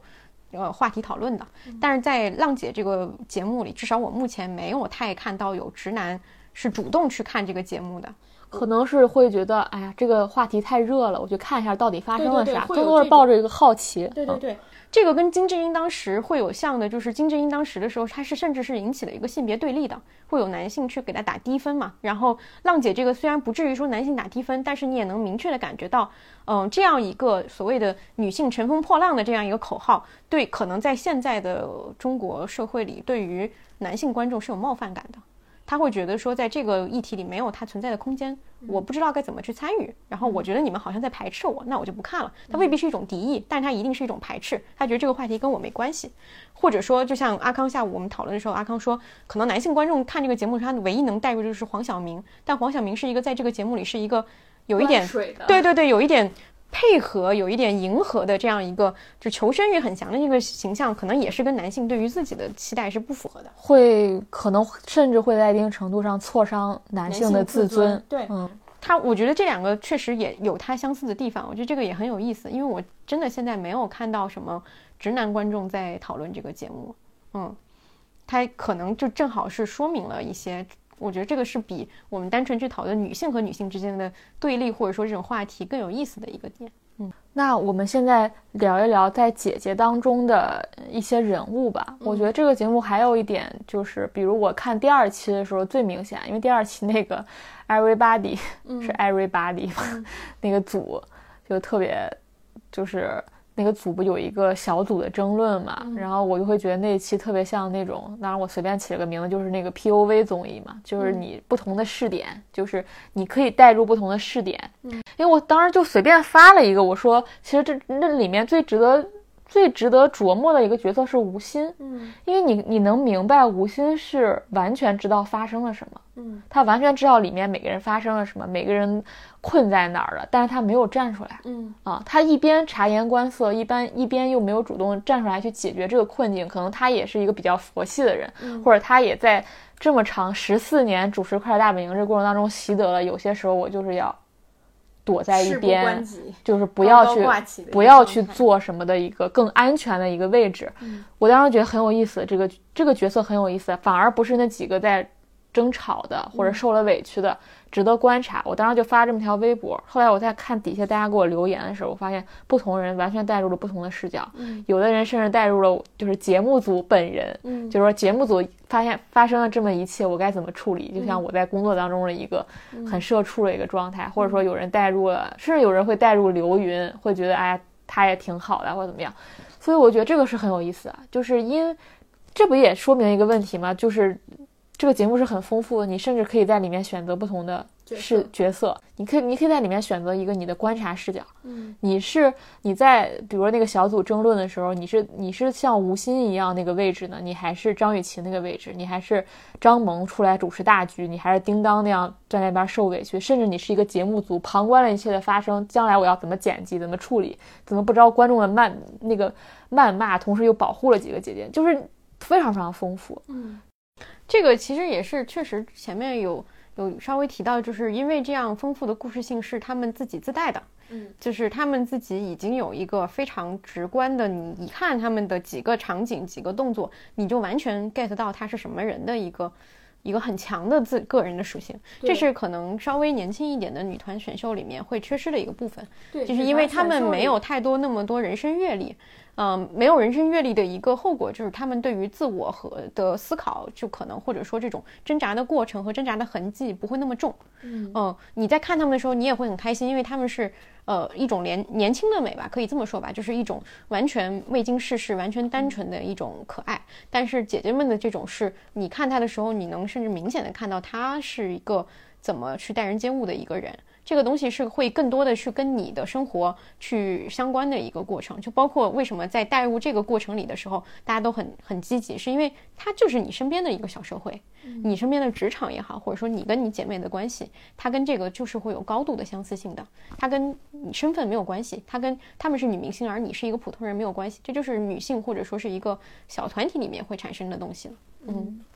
对我我还想讲的一个一个点可能是，嗯。就有很多人在说嘛，包括这个也跟可能跟业务能力什么相关。我在看这个节目的时候，我很感动的一个点是，我是真正的感受到了他们是很快乐的。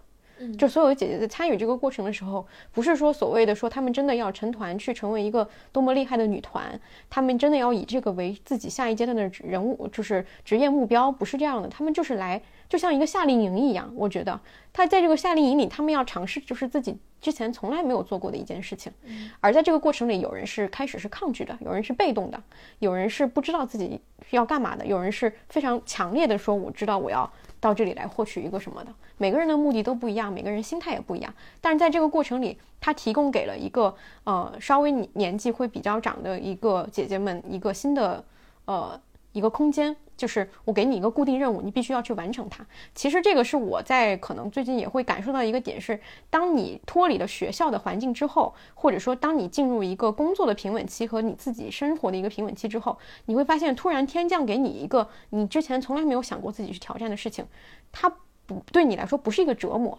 它反而会让你觉得，哎，我的人生有一个更阶段性的目标了。而在完成这个目标的过程当中，你去一步一步的看到了自己的成长，这件事情是会让你觉得自己很舒服的。嗯，这个舒服就是我跟阿康有讨论这件事情，就是学习这件事情为什么会让人觉得我很年轻，就是他会给你让人回到呃，不管是姐姐们出道的时候的那种感觉，还是我们像回到了学生时代那种感觉，就是你学数学，你学任何的东西，你学习完了以后，你的进步就是明显的，它东西就是直接反馈给你的，已经在后面的人生当中，已经很少有一个东西是你努力以后就一定会这么直接的反馈给你而且尤其是在后面的人生当中，你的努力或者说你的这个阶段性目标是要靠你的自制力的，很多人是没有这个东西的。包括姐姐们参加这个团，其实它等于你想象它是一个减肥营，就是所有人到一起，你必须每天每个人就怎么怎么样，他要求你了，然后在某个时刻你就要登台了。对你一定得去达成这个目标。在这个过程里，你当然是累是辛苦的，但是你的心情是，当你真正完成它的时候，你心情会特别开心。而且有很多人会特别觉得说啊，包括我在这个故事里啊，在这个节目里看到有很多人说啊，我想起了我很多时很多年以前跟我的姐妹们在一起的时候，我想起了很多年前我还是练习生，或者说我还是刚出道的时候。这个时候就是想起这种年轻的岁月，本身就在于他们回想起了自己还年轻，还有无限可能性的时候。嗯，我觉得这个对于女性来讲是非常重要的一件事情，就是告诉你你还有无限可能，这是女性安全感的来源。嗯，就是很多时候，我觉得尤其在女性身上，这个事情会特别明显，在于说，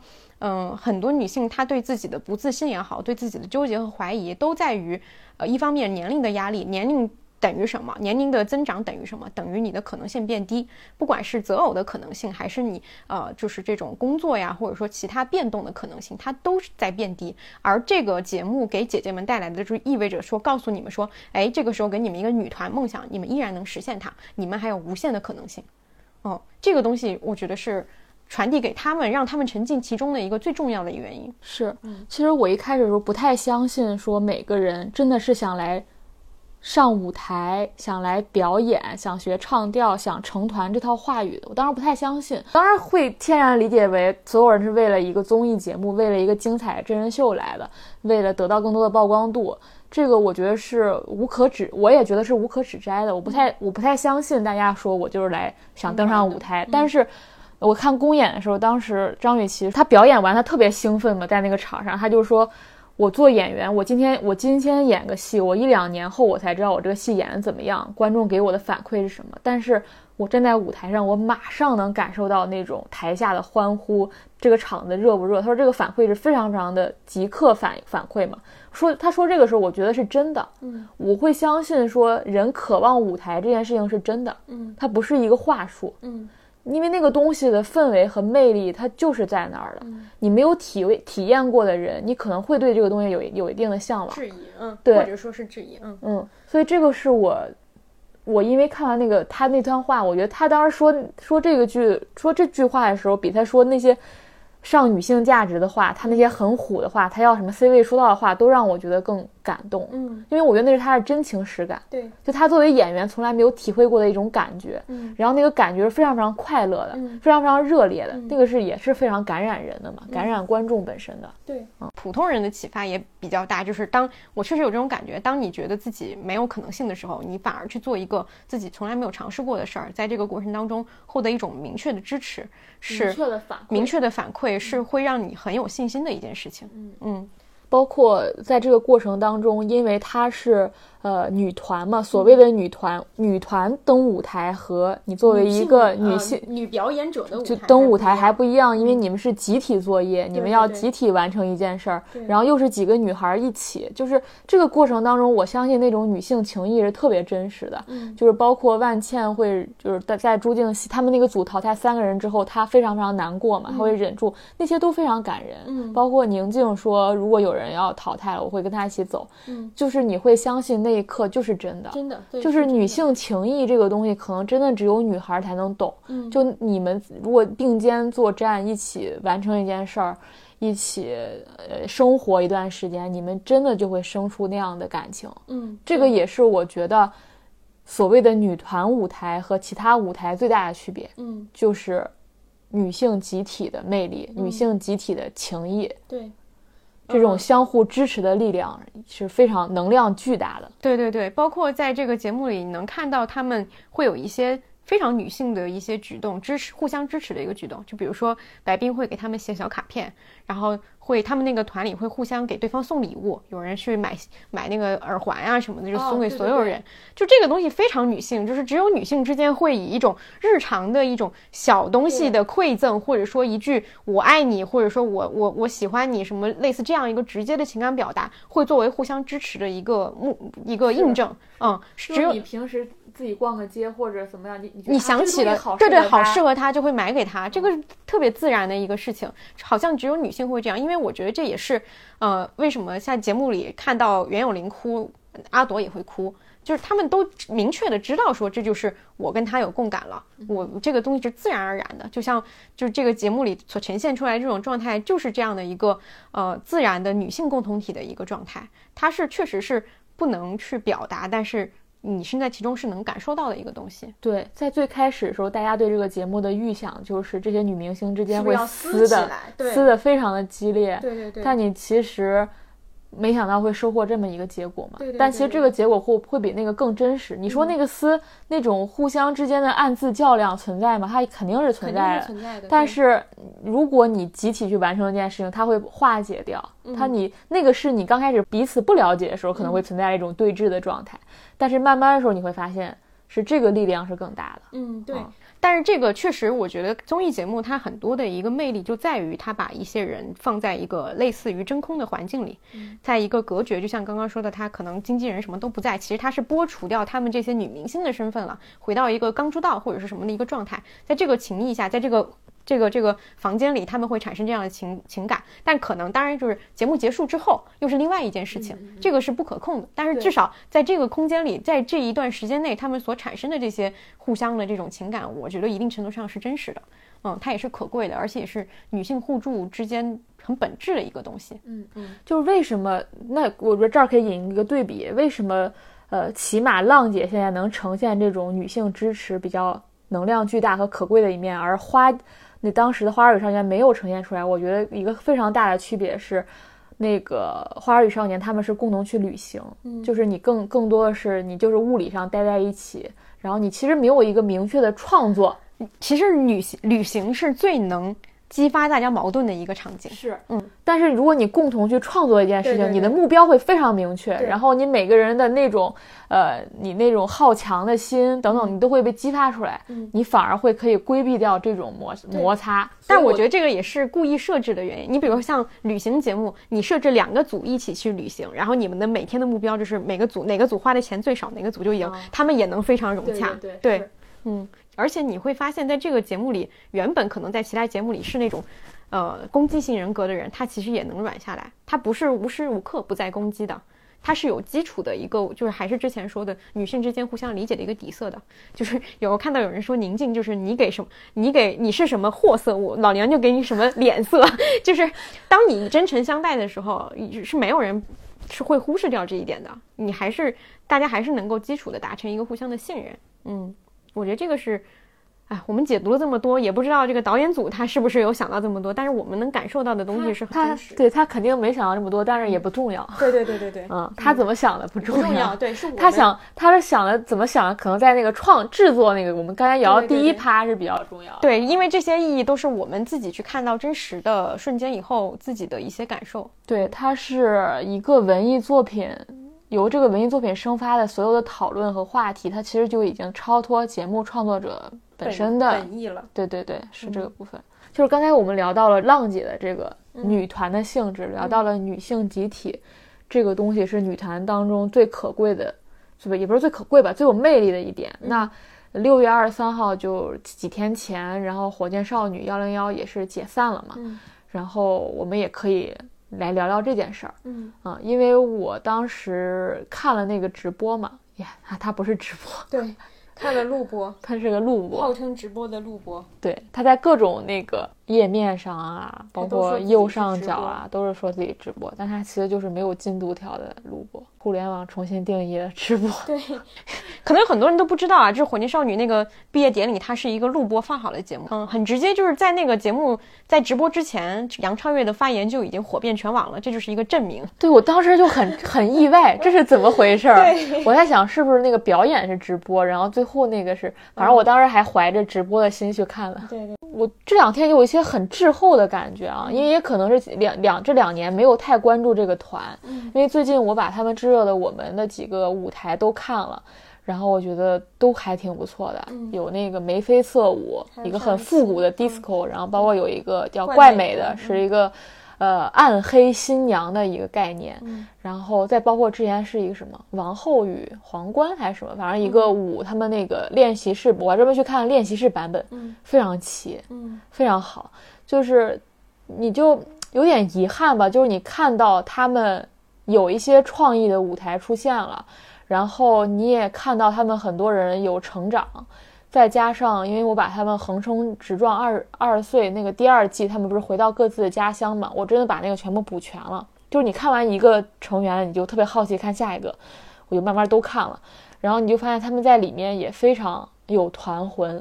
这个有所谓的有团魂，一种解释是他们作为一个集体非常团结，一种解释其实就是我们刚才聊到这种能够女性之间的那种共情。他们其中有一集是他们去段奥娟的家乡，然后段奥娟是被爷爷带大的嘛，然后他们就呃，就是他们集体就就在那个小舞台，就那种小剧场，给他专门给他爷爷表演了，跳了一下那个主题曲。嗯，然后段奥娟又拿着那个话筒在讲说，这些年就是爷爷对他的意义有多重大，然后底下基本上所有女孩都哭了。嗯，就这也是我认为团魂的一种体现。他们几个之间那个互相支持，你起码是能在那个团综里非常明确的感觉到的，就是他们几个会对他们爷爷说。就是你放心，他不再是一个人了，他不是只有你，就他在外面，你也不用担心。就我，我们十个人都会挺他，都会帮他。就我看到的时候也非常非常感动。再包括 当时段奥娟还教那个孟美岐学会了骑车，就是他用他爷爷教他骑车的方法教会了孟美岐骑车，是个非常小的点，但就很感人。我就是对这个团就有一点遗憾吧，就是你会觉得很多你你想看到的东西。这个团现在慢慢有了，但他当他有的那一刻，成型的那一刻，他也就解散了。嗯，因为我之前也看到过一些数据，就是这个团其实做了很多事情，包括他们在成团的时候，就是哇唧唧哇，或者说这个运营团队有承诺给大家要做很多很多，就是他们要做的歌啊、演出啊什么的，其实百分之八十可能都是达成了的，但是他的达成最后依然在今天会有很多人觉得他做的不够。会有很多人觉得我们对他没有印象了，即使当时他们成团那一刻是多么全民狂欢的一件事情，但之后也依然有很多人对他们没有印象，甚至有人会刻板的觉得说火箭少女没有作品，就是有这样的一个印象。我觉得确实像阿康说的，就是也挺无奈的一个事情。这个事情可能你最终更让你无奈的不是说他没有得到一个好的发展，而是说他已经做到了自己所能做到的最好了，但他依然就是这样了。因为我们上一期女团那些节目提了一个问题嘛，就是为什么这么多人爱看女团？为什么中国要做女团？它并没有一个让女团持续表演的一个舞台存在嘛？它没有后续的东西能力去跟上。但是中国还在不断的去选拔女团，然后你甚至你看，不光有女年轻的女团节目，姐姐们也做了女团。后来我想明白了，因为大家需这个市场需要的不是女团。他需要是女团这个形式，嗯，他觉得这个形式能带来一些很多新颖的东西，然后其次才是他需要女女团去生产一个好的内容，比如说一个好的舞台，一个出圈的歌，一个当红的流量，他其次才是这个，那更其次的部分就是这个市场要源源不断的去。为这个东西，就是像一个生产链条一样，就是支持它，支持它，它有后续的不同的舞台，有不同的衍生品，然后以及这个经纪公司还要用这套经验再去生，就像一个源源不断，就跟就是那个供应链一样，持续往前走。会发现这个东西是最不重要的。嗯，就是我我一下理解了，就是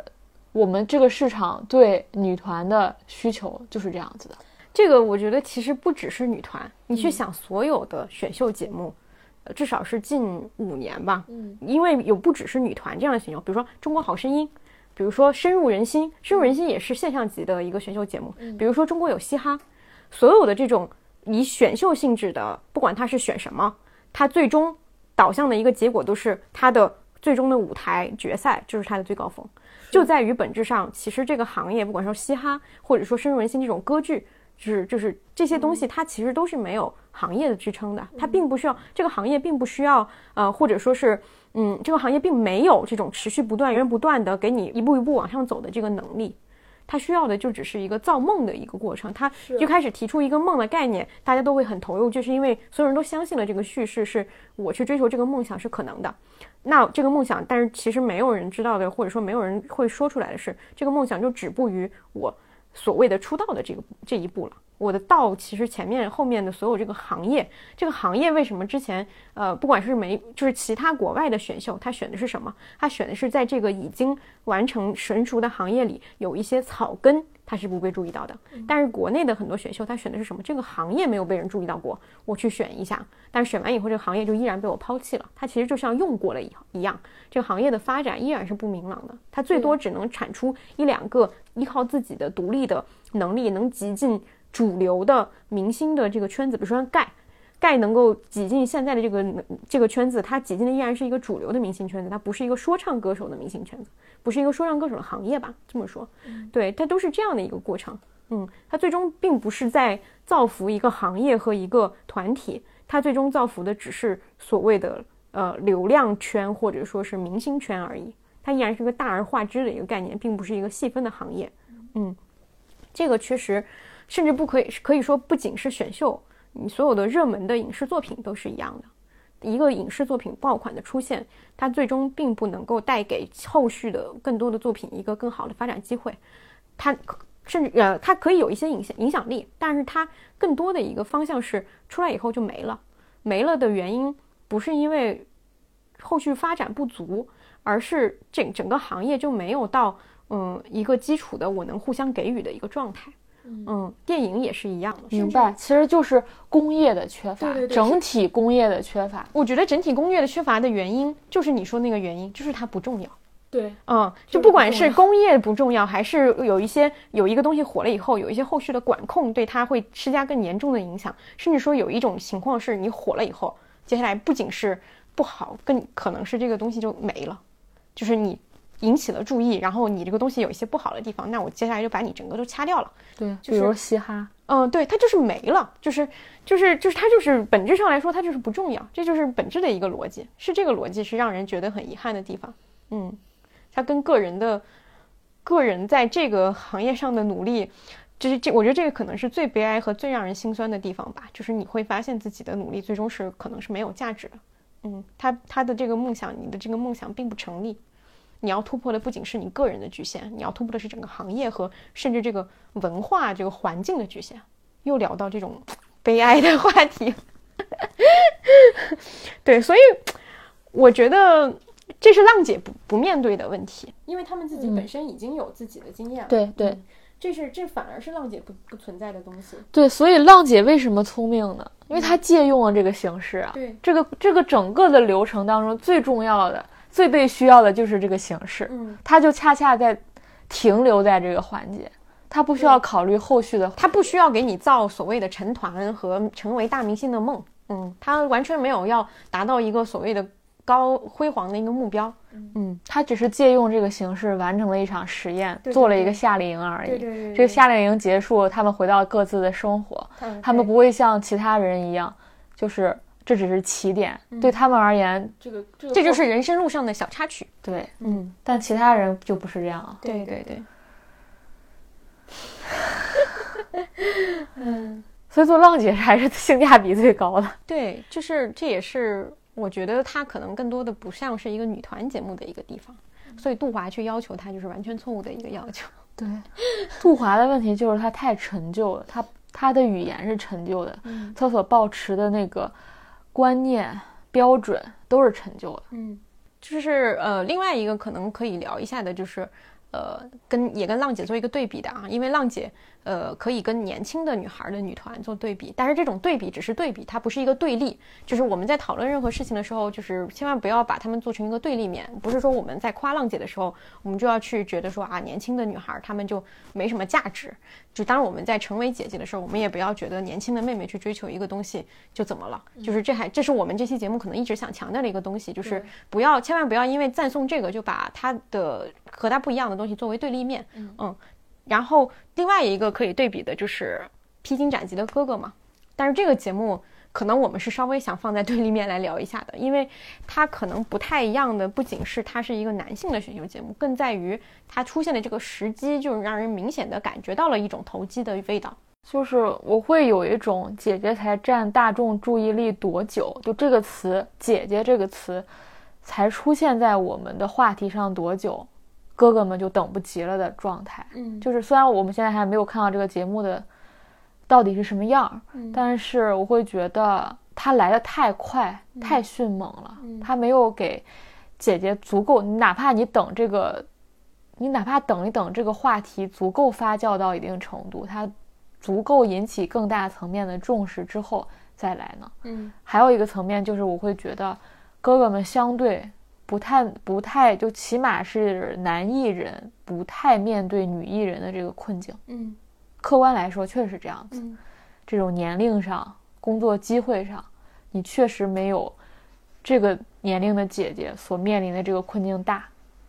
我觉得这个确实也是，嗯，我们这期节目可能一直在聊的就是一个现实状况，就是所谓的现实状况，就是呃，当我们在聊姐姐的时候，一定要先认清楚她们所处的现实状况是她们是女艺人，也就我们就一定程度上能理解她们对于外貌和这个身材的需求是基于她们的工作需求的，然后呃。聊到披荆斩棘的哥哥的现实状况，就是我们在讨论这种男女的这个性别问题的时候，也会要认识到说，现在确实从客观来讲，女女艺人她们所面临的状况就是更严苛的。在这样的一个现实状况下，我们再去讨论这个东西是不是要这么的一碗水端平，嗯，它是值得去讨论的，因为。像《披荆斩棘的哥哥》，呃，我觉得确实他可能出来以后会根据他的这个节目的内容，我们可能会有一些新的一些对比的思考。只是我们现在觉得，在这样的一个情况之下，他这么突然的就就做出来了，然后就会让人觉得有一些嗯突兀吧。你觉得浪姐会做第二季吗？我觉得会，嗯，我觉得会的原因是纯商业角度的考虑，就是我意识到说。这一季就像《创造幺零幺》一样，当然它成为一个现象级节目，它就会有第二季。嗯，然后我，而且我觉得这个市场，尤其是三十加的姐姐，她可以太多人了，她可以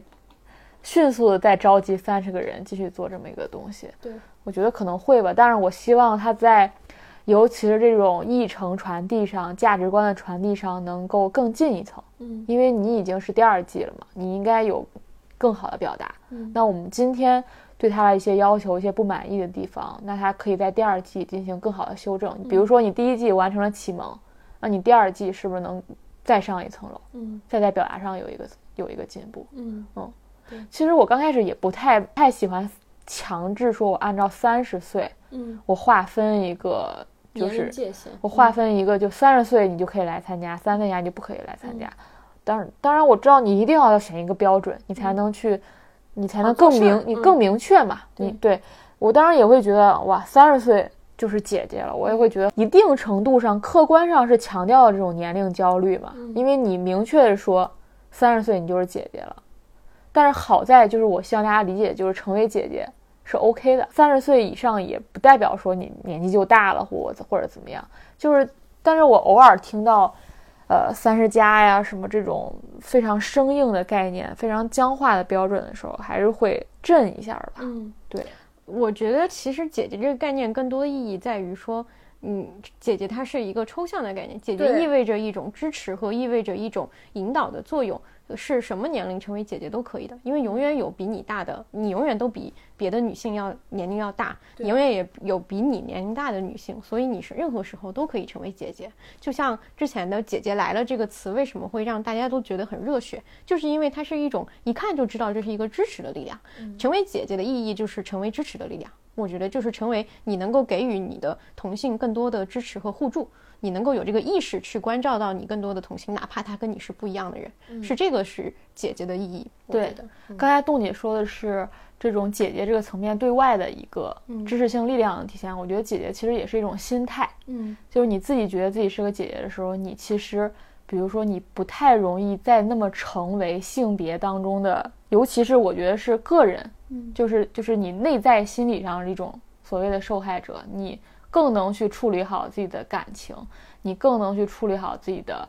生活，处理好自己内在的这种不管是挣扎也好，痛苦也好。我觉得她是姐姐，是女性成长的一个标志。嗯，你有一天觉得自己有了姐姐，你开始觉得自己有了姐姐心态之后，其实也是你承认自己有了进步，有了女性这个这个议题上的成长。嗯，我觉得对我而言是是这个样子的。我觉得姐姐这个词对内对外。嗯，它都有这个它的含义在。对，它对内对外都是一个呃，就是抽象意义的概念，而不是一个某个具体的形象。比如说，一定要成为强的，一定要成为呃，就是很飒的，一定要就是霸气外露的，不是这样的东西。嗯，它更多的是一种自己对自己，或者说是自己对他人的一个认知。好的，我觉得这个结束语挺好的。这一期就以这样一个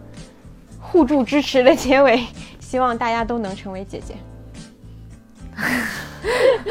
假设没有男性观众，嗯，好，那我们下期节目再见。好的。